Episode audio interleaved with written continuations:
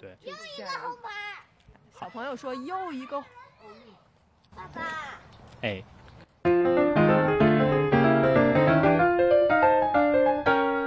三二一，啪！好，欢迎大家收听《逢场作戏》。今天是一期特别的节目，对，因为今天就是没有没有陈好康，只有我文凯蒙，然后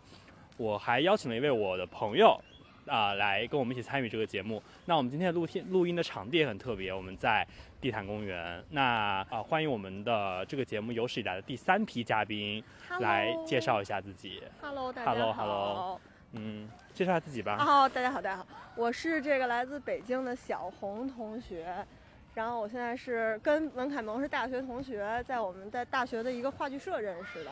也是这个毕业 N 年之后的首次会晤啊，就已经不记得上次见面是什么时候了。然后我们现在是选择了北京市东城区的地坛公园进行一次播客的录制，是随走随录的一个行程。为什么会有这样一个结局呢？因为北京所有地方都不让内用了。对对对。然后我们刚才本来是找了一个僻静的地方进行一静态录制，然后静态失败了。对，一个是我刚才忘记保存了，第二个是我们录了一半，然后被人赶出来了。也幸好他把我们赶出来，不然我们可能发现我们什么都没录进去。对，说了都白说。然后我们刚才就是进入的那个亭子也很有趣，它叫宰生亭，这是我们出来的时候才发现，就是呃宰杀畜生的亭子，就是误入了一个宰生亭。因为进去之后发现好像是公园有工作人员他们的宿舍，然后就没有人，所以就在里边说了半天。行。那咱们今天这期节目本来是要聊什么呢？哦，本来是，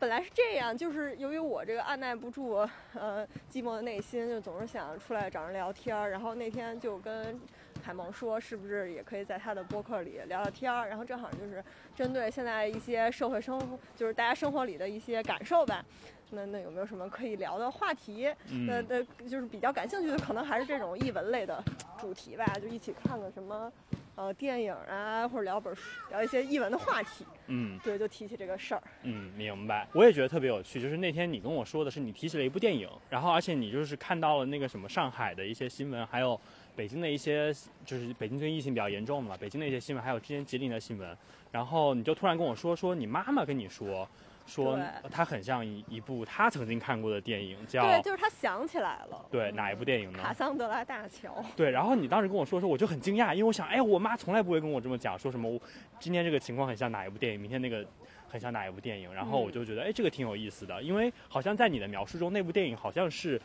你妈妈一代人的一代人的记忆，就是好像他们每个人都看过一样的感觉，对吧？我还特意就是这个事儿是这样，就是五五月的时候，我们不是打电话说聊聊什么主题嘛，然后也就是那个前两前后脚的时候吧，我妈就因为我妈是一位在这个北京的医疗系统工作的医务人员，然后她就说，哎，就她好像就提起来这个卡桑德拉大桥了，她就说，哎，那会儿那会儿还看过一个跟也是这种疫情主题的相关的这么一个影片，讲的是一个鼠疫病毒扩散在一辆列车上的故事，嗯。对，然后那个电影，他说当时他印象很深，然后应该是一个那种年代经典译制片，就是就广泛传播，让大家都看过。对，然后我后来就去查了一些这个电影的资料，我觉得特别有意思。这个电影它拍摄于一九七六年，然后也就是文革刚结束的那一年。那它什么时候引入中国的呢？大概在八十年代初，就七十年代末，对，就应该就是中国刚刚开放的那那几年。然后这部片可能作为首批或者说前几批的这个国外的影片，然后由上海。上海电电影制片厂译制厂，然后把它翻译呃那个译配了之后，然后去引进的中国，而且这个片好像很长，还在中央六台进行播放。对，就是我们不是说五一各自看一下嘛，然后我下载那个版本还是译制版的。对，我也下的是译制版的。就是上译的，应该是上译的。对对对对对。非常的，就浓浓的这个时代气息的译制。然后呃，我还特意就是你问问跟我说完之后，我特意问问了一下我妈，她当时看这个。片子的情形，嗯，然后他说就很搞笑，他说他应该他记得是在八五年前后，然后他在中央六电视上看的，中央六台的电视。当时八五年就有中央六台电视了。嗨呀，有啊。你们家也感觉是很富庶的家庭。no no no，他他说那会儿好像大家就是好像也都是也开始有了电视了，哦，就没有那么稀罕吧。然后总之呢就很搞笑，就是。他说他清楚的记得，当时是我的姨，就是他姐姐，嗯。我的姨妈在和我的姨父谈恋爱，然后两个人还在搞对象的时候呢，我妈看了这部电影然后当时就还会呃开我姨父的未来姨父的玩笑，嗯。因为那个主角不是叫 Chandler 吗？嗯，然后有一个呃我估计是他翻译的那个看的译制版是叫翻成了张伯伦。哎，我看的也是翻译成张伯伦，啊，然后但是哎我刚看那个好像不是什么是钱什么，然后那个但是我姨未来的姨父也姓张。啊，然后就会开他玩笑说人家那个张伯伦怎么怎么样什么的，嗯就是所以他就印象特别深。然后后来呢，我妈就就是我妈又跟我一同又看了一遍这个电嗯，电影，就前两天。然后他就突然就好像那个记忆被唤醒一样，他就突然记住了电影，想起了电影里的很多细节，嗯，然后又提前剧透。然后他就说他当时就是对某些点印象，比如说这个对这个 Chandler 这个主角记得非常深，因为他好像很帅气的样子。就在嗯当时的这个 女性的眼中，就觉得非常英俊的一个嗯西洋脸。然后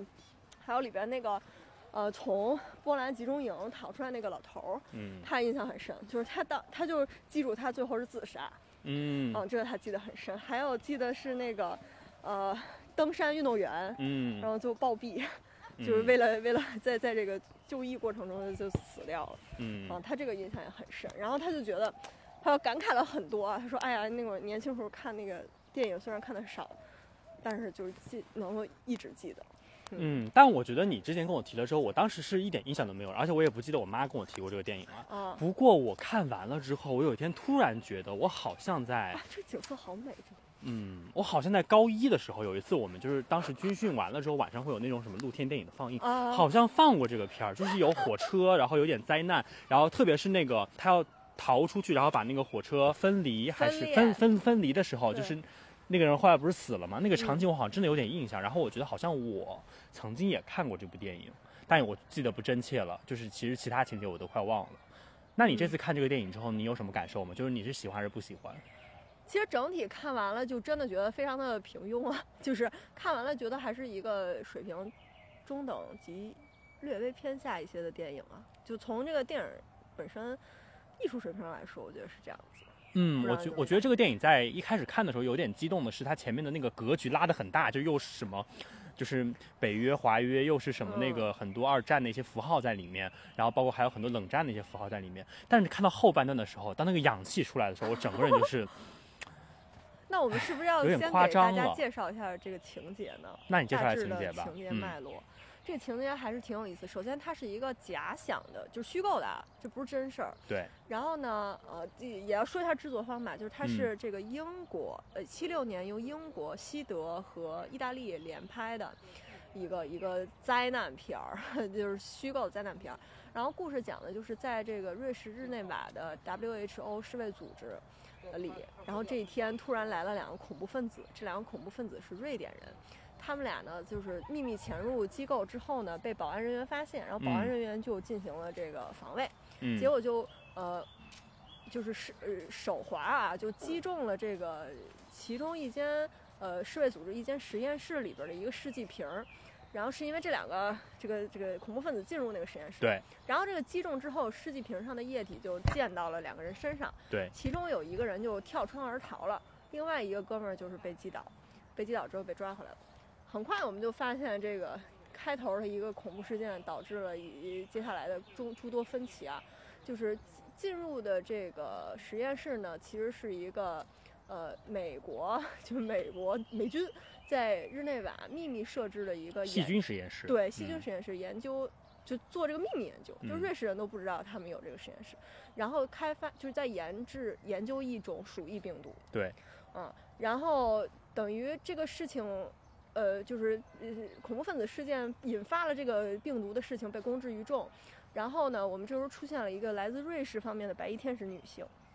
那这白衣天使女性呢，跟这个美军美美国陆军驻派这个世卫组织的一个军官叫麦肯麦肯基上尉，嗯然后他俩呢就来组成这个工作小组来解决这个问题。那就是现在的核心问题就是如何去定位那个走失的逃窜的这个恐怖分子，然后赶紧把他这个携带了鼠疫病毒的人按住，嗯，然后防止这个病毒扩散到欧洲大陆乃至全世界。对，一个是防止病毒扩散，一个是把这个消息摁住，就不能让人知道有、这个美国在瑞士培育病毒，对嗯，然后就是非常紧急啊，就我们这个已经被击毙的这个恐怖分子呢，他就是病毒并发很快就死掉了，他也没有说出他同伙在哪儿。后来我们这个机智的，不是就是非常消息灵通的这个美国上校呢，他就已经定位到了这个在逃分子，他现在潜逃到了一辆从瑞士开往斯德哥尔摩的列车上。对，啊，呃。就已经发车了，已经上去了。然后这个列车是一路北上，途经的都是北约的重要呃同盟国的重要城市，比如说阿姆斯特丹呀，然后巴黎、巴塞尔，最后终点是跑到瑞典去。呃，然后对，好了，这个工作小组就非常紧张了。现在我们怎么对这个列车要怎么办呢？啊、他们一开始想了很多的这个呃策略，比如说就是呃。是不是要中途停车？那发现这个呃北约国的各大国家都拒绝让这个车停在自己国家的领土内，啊、那不能停，不能停。就是白衣天使也也也提出了这个自己的看法，因为就是他说那那必须得停啊，就停在一个地方才能立刻隔离，然后立刻把这个有病毒的人揪出来，然后好把这个事情解决掉。但是呢，就是车就一直没有停下来。这个时候呢，我们这个麦肯基上校就是先首先调出了这个列车上面的乘客名单儿，然后我们这个主角们就分分支沓来的就就进入了观众的视角。就是一一号主角是这个 Chandler 张伯伦医生，他是一个名医，然后他上这个列车是去某个地方领一个医学奖项。嗯，对嗯，然后他在列车上，然后这个其实就是定心丸，就列车上有一个懂的就大医生啊，可以来控制局面。嗯同时还有他的前妻，就是由日大意大利著名女演员索菲亚·罗兰扮演的，就是张伯伦医生的前妻。这个前妻呢是一个作家，然后她她跟张伯伦已经离婚两次了，这次不知道为什么，就是可能还是心心有情愫吧，又找了上来。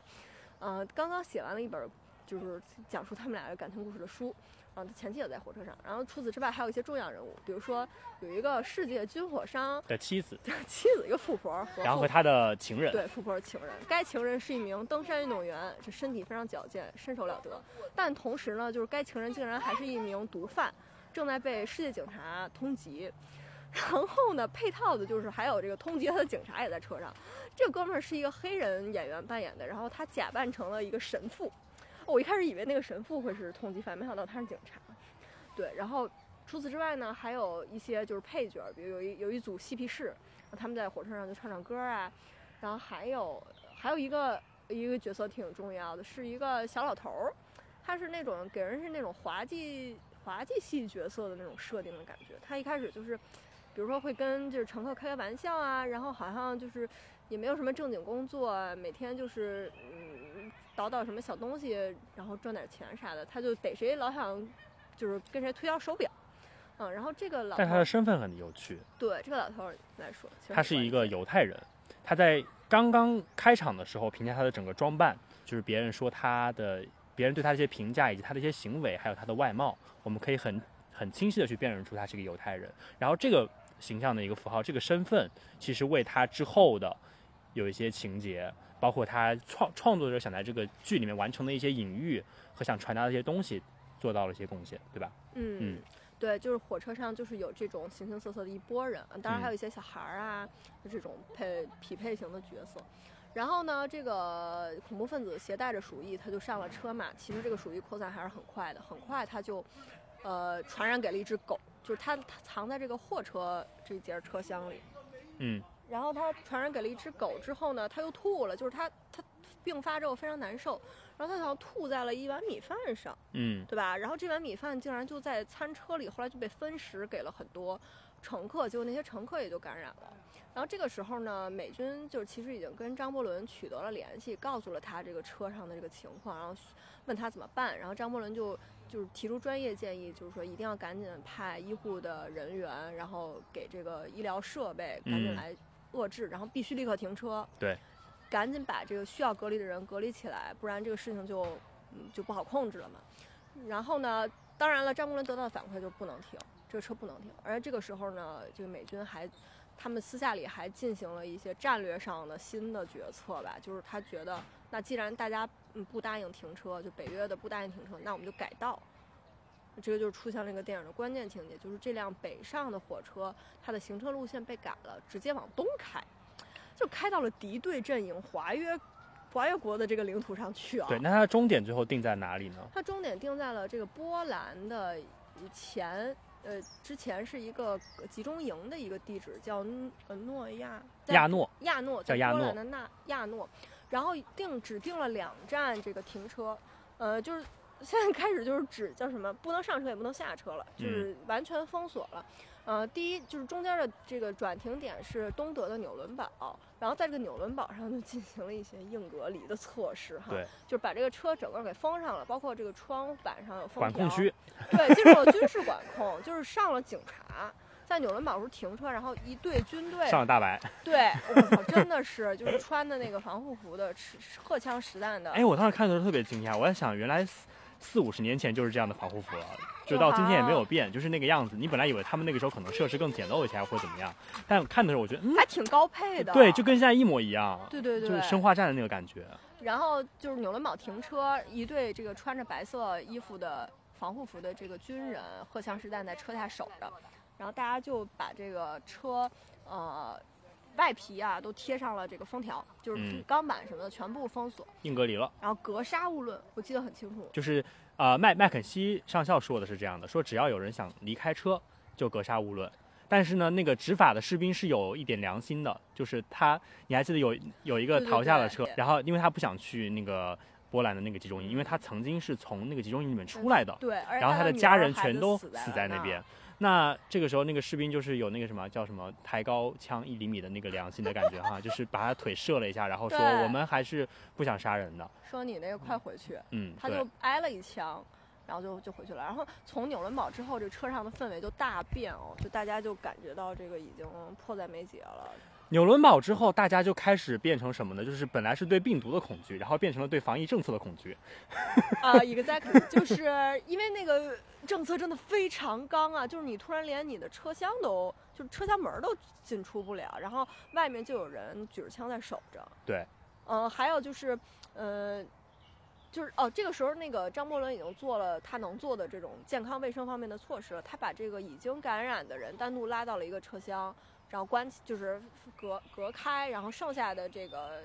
呃没有被感染的这个乘客呢，最后还在原地待着，所以它是有一个隔离区的。然后这个时候也是故事开始出现转机的时候，就是我们远在日内瓦总部的这个美丽的白衣天使，他因为他们从车上就是直升飞机带回来了一只感染的狗。然后他们就研究这个已经感染的狗的这个病情，后来发现这个狗啊好了，就默默自己就哎能吃能喝的。对，然后白然后白衣天使大声的叫说氧气是氧气。对，这 就是这个情节我觉得太荒谬了。这个这个情节稍微有些僵化，就感觉设置的比较的。因为他必须要把这个这个整个情节线或者整个观众的那个反思拉到对于体制和管控政策的反思上，所以这个病毒要是无害的。或者说病毒需要是能被解决，对，能被解决的，或者说那解决竟然是氧气，非常。从我们朴素的道理上来看的话，这个病毒是不需要这么严格的管控措施的，才能够让观众的那个就是对于人物的情感投射转向。然后竟然是氧气，就是说你感染了一个鼠疫病毒，然后只要吸吸氧，它就好了，就活蹦乱跳。美国病毒也不怎么样，一个加克里啊不大行。然后呢，我们很快就发现列车上这些已经感染的病患们，他们慢慢也就好，因为就是氧气非常充足哈。那这个时候呢，还是不让停车。那下一个矛盾点到了哪儿呢？就是到了这个这个转转向东去的行车路线上。对，那。那既然说就是都能好了，为什么还是不让停车呢？就是就是说，嗯，就怕有人下车，让这个消息走路，那这件事情就怕有人出国，对，就扩大了，就不行，对吧？就怕有人把咱们的面子给丢了。对对对，那怎么可以呢？然后后来，嗯。然后这个张国伦啊和这个索菲亚罗兰就是他的老前妻非常精明，就在车上就问这个列车员，我们现在改道的这个路线是一个什么情况？因为去波兰嘛，就可能对他们来说也很陌生，也很恐慌。就是本来都是在北约这边，他们突然要去波兰的一个神不知鬼不觉的集中营，就是。前集中营地址啊，那这个地方什么样？后来这个列车员就说说哦，这条路线就是很很多年都没有人都对对有通车，后来都没有人开过这个这个路线了。对，就从四八年之后就没有再通车。然后呢，这条路线上有一个关键的这个地方，就是有一座桥要经过，就叫卡桑德拉大桥。对。这个大桥是一个四八年之后就没有再被使用过的大桥，然后据说它桥底下的居民都搬离它了，说因为这个桥传言很危险，嗯，有这个掉落的这个嫌疑，就有可能性，所以大家都要躲着。承重有问题。对然后索菲亚·罗兰扮演的这个很很聪明的女性，就似乎察觉出了一些异样啊，就好像这个桥是，如果要过这个桥，那我们这个改道就很有很有问题。对，嗯，这个桥会成为一个隐患。然后他们就跟那个麦肯麦肯锡反复有确认过这个桥的事情，说，哎，那这个桥确定是可以走的吗？我们这边这个实际的工作人员都说，以前这儿都不通车了，然后嗯这周围的人都说这个桥很危险。那麦肯锡这边的说辞就是，他有波兰政府给的这个数据的报告，啊，说算了，这个承重肯定没有问题，这个车可以过。啊，两方就这么僵持着，就死也不停车。那好，那我们车上的这个已经获得嗯拯救的病患和健康的乘客就开始了这个自我防御。啊，这个时候就变成了一场就是战斗啊，战斗对啊，对就是为了这个怎么才能活下来？对，么这怎么怎么才能？我们就看到这个乘客里有识之士们就组成了一个这个突击队，那就跟这个车上这些管控的军事，呃，防卫者们就开始了战斗嗯，啊。对，然后这个电影就主要就是到后半段，其实就是一个只战争戏了哈，就是车厢战争戏，然后大家各显神通。有的这个能爬到车厢外就爬到车厢外，有的这个能进行一些狙击战的就狙击战，嗯、最后呢，就是已经很危险了，这个卡桑德拉大桥马上就要到了，但是我们的这个主角还是没有把所有的就管控人员都 KO 掉，也 KO 不掉了。那在这儿这个时候呢，列车员他们想到把这个车就是把列车分开，把这个一等座跟二等座中间的那个叫什么呀？拉锁解开，然后让前面的车先开，后面的车就对，就是那个钩子，嗯就是连接一一一二车厢的这个钩子，把它解开，那嗯。至少可以保证后面更长这一节列车上的乘客，嗯。那我们就不不会上墙的，因为毕竟那个嗯司机是在头了。啊、然后就为了把这个钩子勾开，就想了很多辙，包括这个打仗啊，然后把那个煤气罐炸开。嗯最后就是在这个都上桥了，马上要进入这个完全是桥面的一个行驶的时候，这个爆炸这这个行动才发生。然后这个爆炸是由那个犹太老爷爷就是自燃，就是他自自杀了，然后他点了一个打火机吧，应该是。对他不愿意去嘛，他不愿意去那儿嘛，不想去所以他决定自杀了。嗯嗯，就他牺牲了自己，然后把车炸了。炸了之后呢，就是呃千钧一发之际，张伯伦医生非常英勇的把那个钩子解开了，然后被他的前妻一把拉回了二等座的这个后半截车厢。嗯然后我们就看到电影史上也是比较经典的一幕啊，就是这个前面这一节车厢其实还非常长呢。对。然后他就驶上了这卡桑德拉大桥，然后咵嚓就倒就倒了，就直接的桥就塌了。就吭哧吭哧吭哧，哇塞，就是那个像一条蛇一样，就折成了好多节，嗯，然后就很高，那个桥真的非常非常高，就直直挺挺的从高空，这个列车就碎成好几截儿坠下去。然后我觉得当时那个战战争片好像拍的也就灾难拍的很认真，嗯画面拍的非常努力，嗯，视觉奇观嘛，就是灾难片不能少的视觉奇观，他也是最后来了一个。我觉得还是很努力，就是他拍出了各种死法，嗯，有这个被炸死的，对，有为了逃为了逃生在那个火车上飞出去的，有最后从墙上掉下去的。还有那种火车折叠的画面，然后那个火车什么被那个桥的那个钢体插插出来嗯了，然后最后就是大家浮尸在河面，最后就这个事儿了了嘛。啊，然后到那个我们的回到白衣天使和麦肯锡上校那儿，就他们两个就好像是说啊，这总算息事宁人，他们俩就离开了这个大楼。他们俩以为整个整个那个桥塌了，那个所有的火车上嗯人都死了，对对对他们没想到有幸存者，嗯，对吧？嗯没想到这个丑闻会被说出去。然后 被被我们广大的就是中中方的观众，我们的一代人都看到了这个电影，然后想起了一些事情，然后那个，对他们俩出去这个大楼之后，就是以为这个事儿已经了结了嘛，就是没有人知道，都都都消灭干净了。但是他们的那个侍卫军官说了一句，就是侍卫军官在给上级似乎在打电话，然后说了一句哦，他们两个都出去了，啊，我会盯着他们的。就其实呢，我们这个白衣天使和麦肯锡上校也不过是一枚棋子啦，你们的上级也在盯着你们。对，然后这个时候就是故事才真正的结束，嗯，就是这样一个很套路，然后有很多这种电影类型片必备的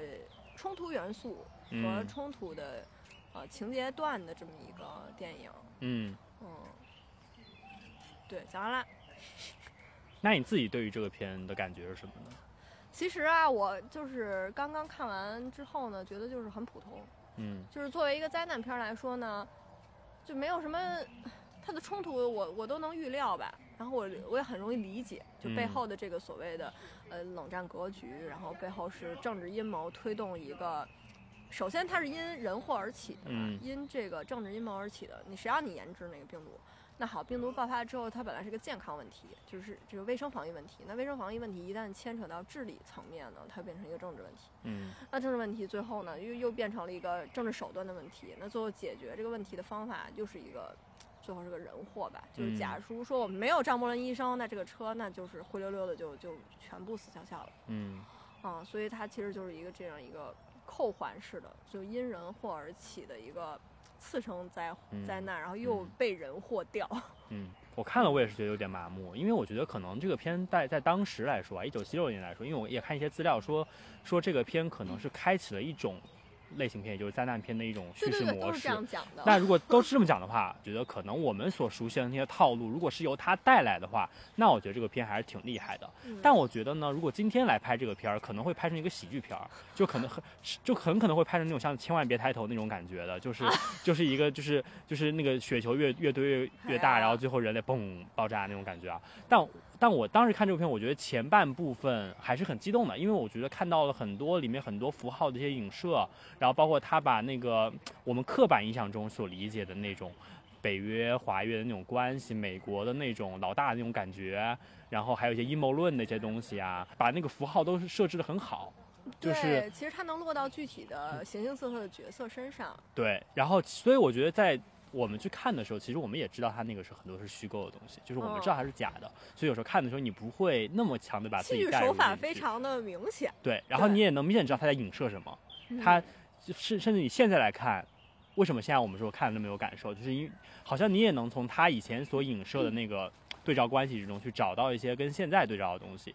但整部片来说呢，我觉得就是到了后半段，我觉得就有点滑坡，主要就是因为一个是在情节设气氧气在情节前提设置上有点太 简单太简单粗暴了。嗯然后另外一个就是它后面很多的那个叙事上啊，嗯，就让我觉得呃就是太套路了。包括它所谓最后有一个最后一分钟营救的那个剪辑的那个方法方法，然后包括。他最后一定要让那个教授在 那个麦麦肯锡上校去讲一些道理，去讲一些大道理，啊那那些东西我就是是我个人就很不喜欢，所以就是说，嗯、对这部片我我觉得看了算是还挺开心的了，但就是到后面就有点疲惫。嗯。对我我我其实整个感觉就是，我还看了很多豆瓣儿的这个评论啊，发现大家就是心情都特别激动，很多人嗯看完都觉得特别的震惊，好像有一部分是这个非典时期的评论，嗯。就好像觉得还挺对现实还挺有呼应的样子。然后呢，也有一个很有趣的点，就是这个电影在豆瓣上评分是八点三，嗯，但是在烂番茄和那个 IMBD 是吗？那嗯个对吧？那个那个外国的著名的这个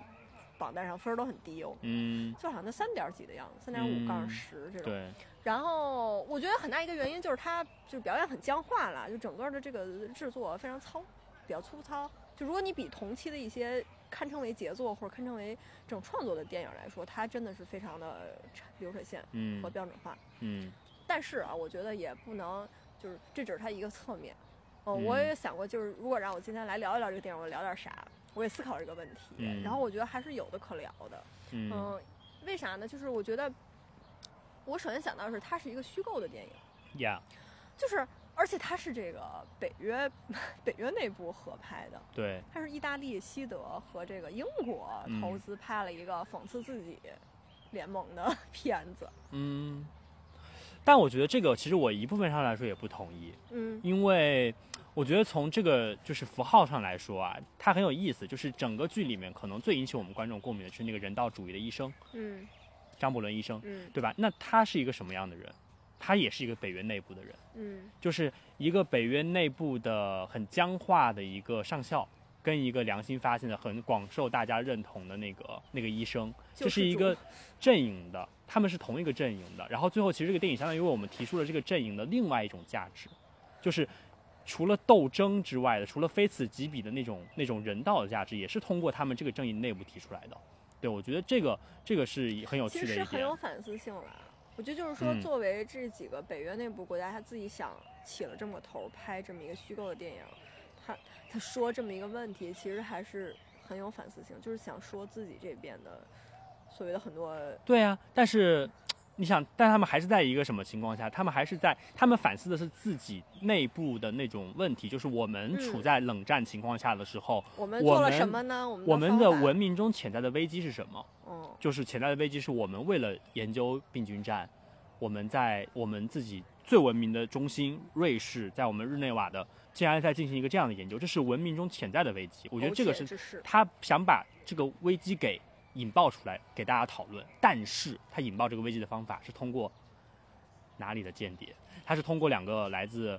瑞典的间谍。虽然瑞典也是北约啊，那瑞典间那那两个人其实是被很疯狂化的。就是我觉得，如果这个片到今天来拍的话，那个两个间谍应该是黑人，或者是伊斯兰教徒，一定是这样的。就是他一定会把他们形塑成一些，可能在那个时候是极左，或者说到今天来说的话，可能他一定会把某一种符号放进来，也就是说，站在我们文明的对立面的那个东西，他去引爆了这场危机，他把我们文明中的这场危机给释放出来了。哦，嗯，我倒是觉得那个瑞典那两个人其实。你在那个在这个电影里没有说作为他们的对立面吧？有啊，他们在开场的时候，我记得有讲一个，就是他们两个是他们两个好像知道这边有一些病毒研究，然后他们为了世界和平，哦，他们很有趣啊，他们他们两个是为了一个和平的目的，他们要去消灭这些病毒。哦，就是嗯，发现了我们内部有问题，要不进行自我清洗。对，这个很有意思。我我觉得整个的这个前提的一个设计是很有意思的。嗯啊，所以说这个电影的出发点，我觉得还是非常有反思性的。嗯，当然是很有反思性的。嗯，就是自我自我批判北约的。他还是有想反反反思或者说讽刺一下他们这个结构的一些僵化的一些问题。嗯，或者是说，其实就是意识形态上的。对。意识形态导致的这种。手段对，嗯嗯，我我其实想说的是卡桑德拉这个事儿。你说卡桑德拉这个地方？对对对对，就是这个是我后来去琢磨这个片子，哎，我说有什么可聊的？它是不是就这么很浅，或者说很直白？嗯哼。我后来就想到了，因为它是虚构的嘛，嗯哼。所以卡桑德拉大桥也是一个虚构的桥，就是不是实际存在一个地点叫卡桑德拉大桥，就没有没有这个地方。那他为什么要叫就是给一个虚构的桥起卡桑德拉大桥呢？就是因为卡桑德拉是古希腊的一个那个女神嘛，对，然后她是预言家，嘿，她是特洛伊的公主，然后她呢，她她同时她还是阿波罗的女祭司，当时她是被神赐予这个预言的能力，就是她能看到未来即将发生的真相事实，呃，但是呢，阿波罗非常喜欢这位美女，然后就很想跟她在一起，然后美女又拒绝了。美女拒绝了这个阿波罗的这个恋爱，或者说啪啪啪的一些要求，然后阿波罗就生气了，阿波罗就决定要惩罚卡桑德拉。那阿波罗给了他一个诅咒，就是你这个具有预言能力的女人，你说出来的这个预言，她都不会被人相信。嗯。啊，这个时候突然来了一些可爱活泼的小朋友给我们伴奏。你现在就是跟他们说，说明天就这边要怎么样，他们看他们相不相信。哦天，我不要当。你就闭着眼睛。No no no no，很惨的。对，就是阿那个卡桑德拉的天然的悲剧，就是他有这个预言的能力，但是阿波罗给他诅咒，他预言什么，所有人都不会相信。嗯。但是他预言的一定是真的。嗯嗯。然后呢，在这个特洛伊战争里，就是卡桑德拉是特洛伊的公主嘛，她就跟在木马即将进来的时候，她就跟她的这个同胞们说：“你不能让这个木马进来，这里边有希腊人的军队，你让他进来，他们就要，他们就从马里边出来了，然后我们就要被洗血洗了。”结果呢，他的同胞不相信，然后嘚嘚嘚让这个木马进来了，果不其然，那就发生了这个屠杀。然后发生屠杀之后呢，就是卡桑德拉本人的命运也非常悲惨，就是被诅咒女人真的是惨的要死。她好像在这个他们特洛伊的一个神庙里，还被希腊的士兵奸污了，然后还在那个雅典娜的雕像前面，然后就是好像雅典娜都很同情她的样子。后来呢，呃，这个希腊军方就是迈锡尼的国王阿伽门农是这个希腊军队的统帅嘛，然后他攻进特洛伊之后，他把卡桑德拉变成自己的情人。就他跟卡桑德拉好了。当然，我们卡桑德拉也是非常的愤怒啊，就是他不是能预言吗？他已经预言到了阿伽门农和他自自己本人都会即将在不久的将来就死掉。但是因为阿阿伽门农是他的这个灭族仇人，所以他就没有告诉阿伽门农。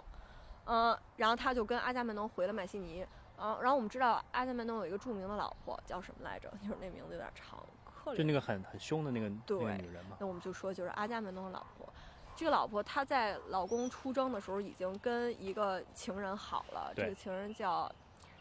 艾艾奎斯托斯，好像是，就是他们俩已经好了。然后呃，这个阿伽门农老婆呢就跟她的情人预谋，在老公回来之后要把老老公杀掉。嗯，嗯，这个非常经典的一个预谋啊。然后呢，